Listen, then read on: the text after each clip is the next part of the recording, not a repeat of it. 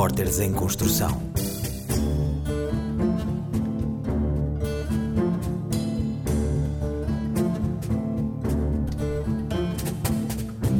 Neste programa do REC Repórteres em Construção, vamos celebrar os sons da liberdade, os que a Rádio Caos propôs nos anos 80. O espaço da rádio, toda a gente fazia. Era uma, uma, foi um viveiro de, de, de, de liberdade. É? Ou aqueles da saudade de um mercado dos olivais com mais vida. Já não há quem venha aos mercados, então a malta nova nem põe cá os pés, quase. Trazemos também os sons que a liberdade religiosa nos confere. Um bocado de vergonha dizer que era evangélico e a maioria das pessoas não sabia o que era evangélico menos na minha terrinha. E terminamos com os ritmos de um Portugal com sotaque. Depois eu decidi, juntando as duas coisas pela qualidade de vida, juntando com o fato de que meus pais já moravam aqui, eu achei que fosse melhor.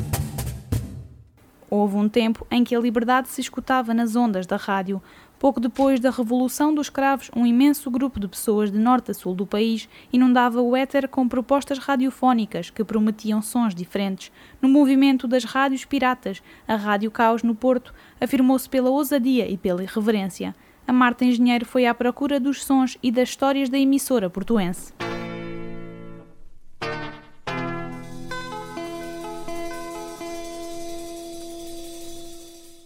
Cheguei a ter um programa Fricções que era minuto e meio, que eu lia sempre o mesmo texto. Era sempre o mesmo texto, mas lia de formas diferentes. Ora lia com anasalado, ora, ora metia não sei o que na boca para pão, a gente amassava aquele pão do fermento. Por isso, o espaço da rádio, toda a gente fazia. Era uma, uma, foi um viveiro de, de, de, de liberdade, não é? Estamos no Porto. No início da década de 80, um grupo de jovens junta-se na rua de Santa Catarina, no Café Majestic.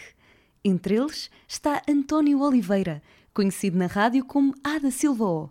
É editor, autor e estava prestes a fundar uma das primeiras rádios não legalizadas, chamadas Rádio Pirata, em Portugal, a Rádio Caos. Dado os nossos encontros no, no Majestic com muita gente, uh, apareceu-nos um colega dos metralhas, o Alberto Guimarães, eh, com um emissor em, eh, no verão de 81. E de maneiras que tivemos, eh, avançamos para o projeto da Rádio Caos, que começou quinzenalmente, mais ou menos quinzenalmente. A gente não fazia todos os dias por causa dos serviços radioelétricos. Os serviços radioelétricos andavam sempre e simplesmente não fomos, não fomos fechados por causa de um juiz no Porto que não, não assinava a, a procuração para fecharem a rádio porque achava que a Rádio Caos era um importante elemento cultural na cidade, alternativo. A aventura começou entre quatro paredes, forradas a caixas de ovos para isolar o som. Os recursos podiam não ser os mesmos das rádios profissionais, mas era o suficiente para se fazerem ouvir.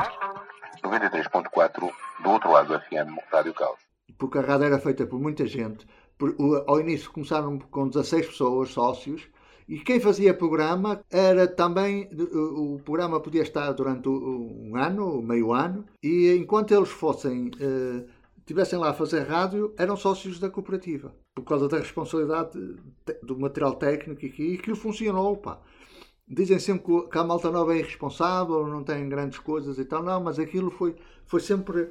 A, a, o material era bom na altura, foi caríssimo, mas era porreiro. E só uma agulha custava mil escudos na altura. A gente agora hoje até se ri por causa do preço, mas me escusa era muito dinheiro no, nos anos 80. Era uma rádio feita por jovens que passou a fazer parte da agenda cultural da cidade. O Mário Viegas foi lá quando veio cá ao Porto, uh, fiz lá uma entrevista e era e tinha pai 30 pessoas a assistir, iam para lá voluntariamente e, e então era carros e carros que iam para lá porque depois a gente fazer aquilo fazíamos para os copos. Não é? Era muita a proximidade com os ouvintes. Até a Senhora das Limpezas entrava em antena. Começaram por noites, depois tardes e acabaram a ter emissão das 8 às 2 da manhã. Mas se sintonizasses na frequência da Rádio Caos, o que é que ouvias? Rádio Caos. Há sete anos que levantamos as saias do futuro.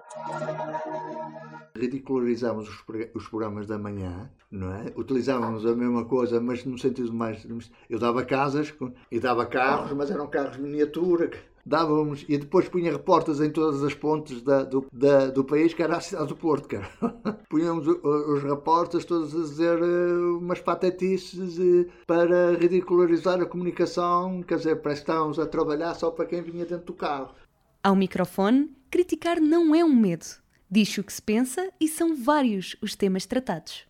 Tínhamos programas punks, programas que eram o Minuto de Ódio, do, tínhamos programas do ambiente e outras coisas, tínhamos programas de, de jazz, de música, de música de, da, do som da frente, e esse som da frente, o Bauhaus, isso era muito utilizado. Mas era essencialmente também bandas de garagem. Tínhamos os matarratos, os, os, os cães vadios, os grupos assim minoritários e que tinham e que faziam ensaios na garagem e que a gente fazia programas sobre isso e depois movimentos sociais e políticos, anarquistas e tínhamos uma série de associações a fazer programas também connosco. Porque a rádio, além de foi o grande movimento também político, sem características partidárias, que encostou o poder porque não havia lei. Por isso a gente podia fazer ocupar espaço porque não estávamos a fazer nada de ilegal. Abriu caminho para a liberdade de expressão em antena. Foi a concurso, mas não conseguiu um dos cinco lugares que a tornariam uma rádio oficial. Com a aprovação da lei da rádio em 88, a Caos foi obrigada a baixar as vias. Fecharam a rádio por causa da lei. A gente combateu e queria a lei para haver a organização. Com a lei não veio nada. Toda a gente tinha expectativas de que a gente ia ser legalizado. E eu, e eu disse que estava sempre a dizer porque tinha que manter as tropas, não é? Um bom, um bom general tem que saber mentir, tem que manter para manter as tropas motivadas. E, mas sabia de antemão que eles pensavam que era uma grande organização e éramos uma ninhada de putos, não é? Sinta a agressão da Rádio Caos. É a frase que acompanha um rádio portátil que aperta o pescoço de alguém. É assim que se apresenta ao mundo uma frequência que já não existe na FM, mas continuará a marcar presença na história da cidade do Porto e no coração de quem a fez, como uma forma de liberdade. Isto não é para nos gabar, longe disso. Podemos ou estamos em condições de o confirmar que se não fosse radical, a sociedade não era a mesma. O mercado dos olivais é um verdadeiro palco para as histórias da liberdade. É uma testemunha real de como as coisas mudaram em Portugal nos últimos 50 anos, dos tempos em que não havia grandes centros comerciais, quando se comprava primeiro e pagava depois, dos tempos em que havia mais gente, mais vida. Ana Catarina Ferreira e Catarina Lavrador foram às compras e trouxeram as histórias do mercado dos olivais ao fim de três passadas de gelo já está bom. É, é um bocado frio, mas depois passa. No inverno deve ser complicado com o frio estar a mexer aqui no gelo. Ponto que já estamos eh, quentinhos. É a primeira a chegar todos os dias. É quem abre o mercado dos olivais verde. Raquel Martins trata das limpezas e de distribuir o gelo. São seis da manhã. O frio entra pelas portas do mercado. Lá fora, ainda está de noite. A agitação do mercado acontece agora. Chega o peixe, caixas empilhadas de todo o tipo de pescado, que o Nuno e o Zé descarregam do caminhão. A esta hora, o dia deles está perto de acabar. Temos os mercados quase todos de Lisboa. Benfica, Alvalade, 31, Olivais. A gente começa a, às, nove da às 9 da noite. Mais cedo, para jantar. Eu às dias que só vejo a minha mulher outro dia, há dias que não vejo a minha mulher. Parece trabalho no outro dia. Mas tem que ser. Está tudo, não está bem? Está. É verdade, já vi. Não, como é que está? Está tudo bem? Está bem, está bem. Mais, mais trabalho em cima. Agora, é, com Zé é mais trabalho agora. Daqui a pouco agora tem mais também faz isso trabalhar. Trabalhamos tanto, tanto, tanto. Olha, e os teus meninos? Está tudo bem, a família? é que é preciso. Natália tem 48 anos e 30 deles foram passados aqui no mercado. O peixe que chega é para a sua banca.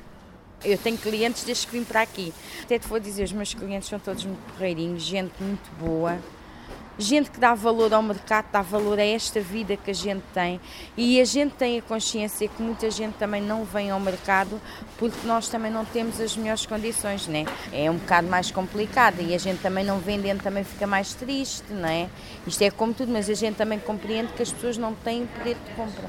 É assim, a gente compra o valor do peixe, tem que pôr o IVA e depois a nossa porcentagem conforme, se estiver muito caro não podemos pôr muito, é conforme. Não é que as pessoas não queiram comprar, o dinheiro não chega a tudo. Os primeiros clientes do mercado começam a entrar, assim como o sol que nasceu há pouco tempo. O primeiro corredor é o do peixe. Elizabeth Sobral está à espera do pedido. Elas são muito más. A aliação é muito má. Mentira, são umas queridas. São, são umas queridas. Olha, não podia ter arranjado melhor. São minhas amigas, pronto. São minhas amigas. Minhas e de toda a gente. São é a irmã da Natália. Trabalham as duas no peixe e partilham o corredor do Mercado dos Olivais. No entanto, a visão pelo mercado é diferente. É um bocado triste, uma pessoa começa a ver a vida, olhar para trás. Já nem tem que citar. Já não há quem venha aos mercados. Então a malta nova nem põe cá os pés, quase. Se era para levar o mercado novo há uma data de anos, continua há 50 e tal anos, ainda não estava cá, já precisava de obras. Está tudo roto, tudo a cair aos pecados. Precisava de uma cara nova, é verdade, sempre chamava mais um bocadinho o cliente. A dona Ruth Lima ficou com o dinheirinho e não fez as obras. é verdade. A caminho das frutas e hortícolas, passamos pela florista, a costureira e o pronto a vestir. A banca do Sr. Dipak já está pronta. Ele e o empregado Sam esperam os clientes. O comércio nasceu uh, no berço dos, dos, meus pais, já, já desde pequeno, que os meus pais foram sempre comerciantes e, e pronto, também do, depois de acabar os estudos dediquei-me a, a, seguir os passos e tornei-me um pequeno empresário. Uh, nestes pequenos mercados, o ambiente é acolhedor, é um ambiente familiar, é um ambiente em que os clientes não são só clientes por virem cá comprar, mas cria-se um laço familiar, de amizade, de, de respeito perante as pessoas mais velhas. No café, junto à porta do mercado, começam a chegar as primeiras pessoas. Quem vem pelo café e a torrada, ou ainda quem vem porque a rotina o exige. José Taborda está a beber o seu café e conta a quem o serve as memórias que o mercado traz. Eu lembro-me que a minha mãe, quando era pequenino, quer dizer, faziam as compras só pagava depois do fim do mês. Aí as pessoas, a pessoa da fruta, a pessoa do peixe, pronto, isso agora está-se a perder tudo, não é? Então, são simples coisas, mas deixa passar aqui, dizer, olha, bom dia, bom dia, boa tarde, bom dia, bom dia. Bom, você passa aí na rua, ninguém diz bom dia. Como é que estás? Então, tudo bem, não sei que seja uma pessoa que conheça. Por entre queixas e admiração, muitos dizem ser preciso coragem para se instalar no mercado, seja pelas condições do edifício, como pela falta de pessoas. No entanto, ainda há quem arrisque. Paulo Gomes e a família apostaram tudo para abrirem uma retrosaria aqui, no Mercado dos Olivais. Mas não tem sido fácil. O mercado, sendo antigo, eh, não, não, não tem, digamos assim, eh, eh, coisas atrativas que façam com que as pessoas venham cá mais vezes, porque a população, daquilo que me é dado a entender e daquilo que eu vejo, a população que frequenta mais aqui o mercado, ou a população, digamos assim, eh, no seu geral, é uma população já envelhecida. Eh, as camadas mais jovens são pessoas que estão mais habituadas a ir aos centros comerciais, portanto, estão habituadas a outras mordomias, até agora não, não, não é um negócio que tem sido lucrativo de todo. Aliás, eu atualmente digo, brincando, que nós pagamos para trabalhar aqui nesta loja, é o que se tem verificado. Acabando a ronda pelos corredores, voltámos à banca da Natália. Há vida, no mercado é vida. Num país de maioria católica, quem tem outras formas de ver o mundo nem sempre é olhado com a mesma naturalidade. Já foi pior, dizem alguns. A Catarina Saldanha, a Daniela Domingues, a Madalena Batista e a Marta Marques foram tentar perceber o que significa liberdade religiosa no Portugal do século XXI. Sofia Lourenço tem 18 anos e cresceu no meio de duas confissões religiosas, a mãe evangélica e o pai católico. Eu reparei quando era pequena, eu tinha, já, tinha um bocado de vergonha de dizer que era evangélica e a maioria das pessoas não sabia o que era evangélico, menos na minha terrinha. A Terrinha ao Livramento, no Conselho de Mafra. A convivência com estas duas formas de ver o mundo começou por não ser fácil, sobretudo porque de fora, num contexto católico, a sua escolha nem sempre foi bem compreendida. Sofia Lourenço seguiu a Igreja Evangélica e hoje não tem dúvidas de que esta foi a sua melhor opção. Hoje em dia, os meus pais só diferem na questão de que a minha mãe não acredita em santos e o meu pai meio que defende uh, os santos e não gosta nada que a minha mãe desdenha disso. Apesar de não ser uma realidade frequente, a verdade é que ainda existem alguns focos de desconfiança perante confissões religiosas que não sejam as dominantes no país. O pastor evangélico da Igreja Reviver na Malveira, Ruben Santos, conta como há duas realidades muito diferentes no modo como em Portugal se olha para as várias confissões religiosas. No contexto mais urbano, portanto nas cidades, nas grandes cidades e à volta, eu creio que o preconceito é menor Quanto mais num contexto rural, menos urbano, mais no interior, aí nota-se mais o preconceito. Eu já viajei de norte a sul, o norte do país é, eu poderia dizer, bastante mais católico, uh, e sim, há como que um estigma em relação ah, são os protestantes, nem dizem evangélicos, as pessoas dizem são os protestantes. Uma realidade que os testemunhos de Jeová já não vivenciam. Pelo menos, essa é a experiência de José Alberto Catarino, o porta-voz desta igreja para a região de Lisboa e Val do Tejo. Sinceramente, eh, eu não sinto nenhuma discriminação, eh, porque nas nossas visitas que fazemos habitualmente, eh, de casa em casa, pelas quais somos conhecidos, na partilha de pensamentos bíblicos, encontramos muitas pessoas que, por tradição familiar, têm uma Bíblia. E muitas vezes, nesse diálogo franco, em que a pessoa sente que há respeito mútuo por pontos de vista religiosos diferentes, partilhamos alguns pensamentos bíblicos usando a Bíblia que a pessoa possui.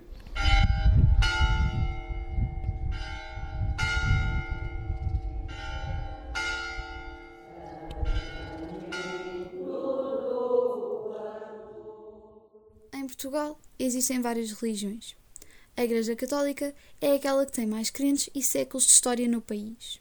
O Padre Marcelino é um ícone em Porto Alegre e, se hoje há alguém sem dúvidas quanto ao caminho que seguiu na vida, recorda que nem sempre foi assim. Mas todo este percurso, no meu caso foram 14 anos, foi um percurso com, com momentos mais certos e com momentos também com dúvidas. Isso é mesmo assim.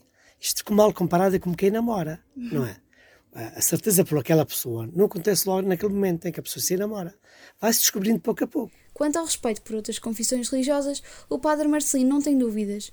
Apesar das diferenças no modo como olham e compreendem o mundo, o respeito por essas diferenças deve ser a regra. Às vezes a forma como eles, como eles vivem, a, como eles expressam a sua convicção religiosa, a sua fé, claro que são, são com gestos diferentes, com manifestações diferentes, mas o, o sentido de, de, de, veneração, de adoração, de admiração, é cada um na, na, na, na sua confissão religiosa Claro que é diferente. Em Portugal, há mais de 800 confissões religiosas reconhecidas. Segundo o censo de 2021, a Igreja Católica perdeu 8,1% de crentes, mas continua a ser a religião dominante no país. De acordo com a mesma fonte, os evangélicos cresceram 1,2%, enquanto os testemunhas de Jeová representam 0,7% da população portuguesa. De um país de imigrantes, Portugal passou a ser também um local de acolhimento para quem vem de outras latitudes à procura de uma vida melhor não trazem uma mala de cartão, mas vêm carregados de esperança. A comunidade brasileira é, nos últimos anos, uma das que mais cresce em Portugal. Tamires Machado e Maria Simões Tavares escutaram os sons de quem tenta renascer deste lado do Atlântico. O meu sentimento era de insegurança o tempo todo. Brasil, meu Brasil brasileiro, mulato insoneiro, vou cantar-te nos meus versos. Eu já fui assaltado várias vezes, já fui perseguido de moto, já fui amarrado ao pé da cama, por exemplo. E nos últimos tempos, com o crescimento da violência, eu me sentia sempre muito inseguro, independente de realmente estar no momento de perigo ou não. Nos últimos anos, Portugal tem crescido em popularidade como um destino para muitos brasileiros que procuram emigrar do seu país natal para uma vida melhor e mais segura. Muitos brasileiros optaram por emigrar para escapar da violência e instabilidade na esperança de encontrar melhores oportunidades em Portugal. No entanto, essa jornada não está isenta de dificuldades e desafios. Iremos explorar a realidade dos imigrantes brasileiros em Portugal, destacando as razões por trás da sua imigração e as dificuldades que enfrentam ao chegarem a um país estrangeiro. A falta de segurança tem sido um dos principais motivos que levam os brasileiros a deixar o Brasil em busca de um lugar mais seguro para viver. Exploraremos histórias de brasileiros que compartilham as suas experiências pessoais sobre como a violência afetou as suas vidas e como isso influenciou a sua decisão de emigrar. Em primeiro lugar, eu sempre prezei pela minha segurança e pela, pelo acesso à saúde. É, no Brasil, tudo isso era muito caro e, mesmo pagando, não era serviço de qualidade que a gente recebia.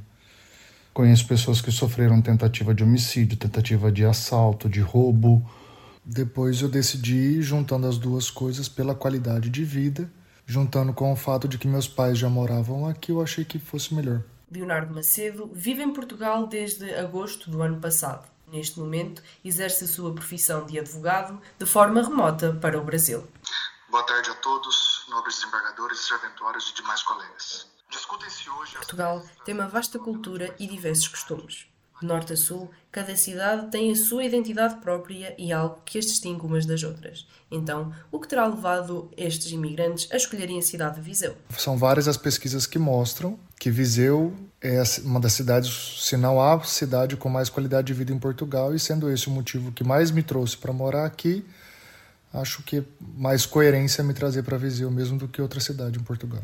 Ao chegar a Portugal, os imigrantes brasileiros enfrentam uma série de desafios relacionados à adaptação cultural, burocracia e acesso a serviços essenciais. Falámos com indivíduos que passaram por esta experiência para entender as dificuldades que eles enfrentaram inicialmente, desde a língua até à obtenção de emprego e moradia. É, já estamos aqui há 11 meses e até hoje eu não consegui fazer o reagrupamento familiar. De acordo com a legislação portuguesa, é permitido a cada pessoa que chega a Portugal com o visto de estudante trazer alguém para o acompanhar. Ricardo Pacheco trouxe a sua esposa Isabela Dressler. Apesar de trazerem todos os documentos necessários, enfrentaram alguns problemas na chegada a Portugal.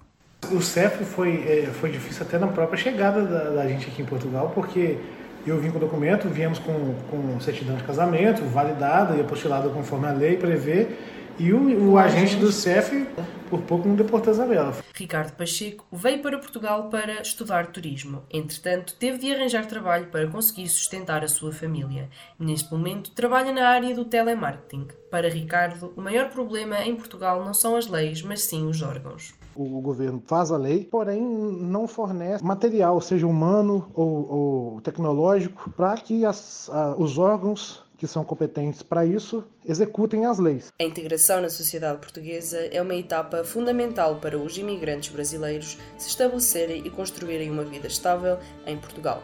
Estes imigrantes fazem muitos esforços para aprender e compreender a cultura e se envolver nas comunidades locais. Tentam ao máximo contribuir para o desenvolvimento económico em Portugal, tanto a nível do comércio como do turismo.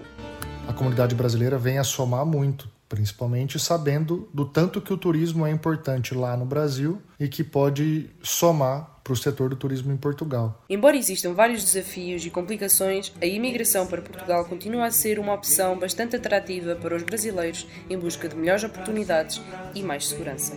É com sotaque que terminamos este programa do REC, no qual colaboraram Marta Engenheiro, da Escola Superior de Comunicação Social, Ana Catarina Ferreira e Catarina Lavrador, da Universidade Autónoma de Lisboa, Catarina Saldanha, Daniela Domingues, Madalena Batista e Marta Marques, do Instituto Politécnico de Porto Alegre, e Tamires Machado e Maria Simões Tavares, do Instituto Politécnico de Viseu. A coordenação e edição foi de Luís Bonis. A locução esteve a cargo de Vanessa Ferreira, do Instituto Politécnico de Porto Alegre.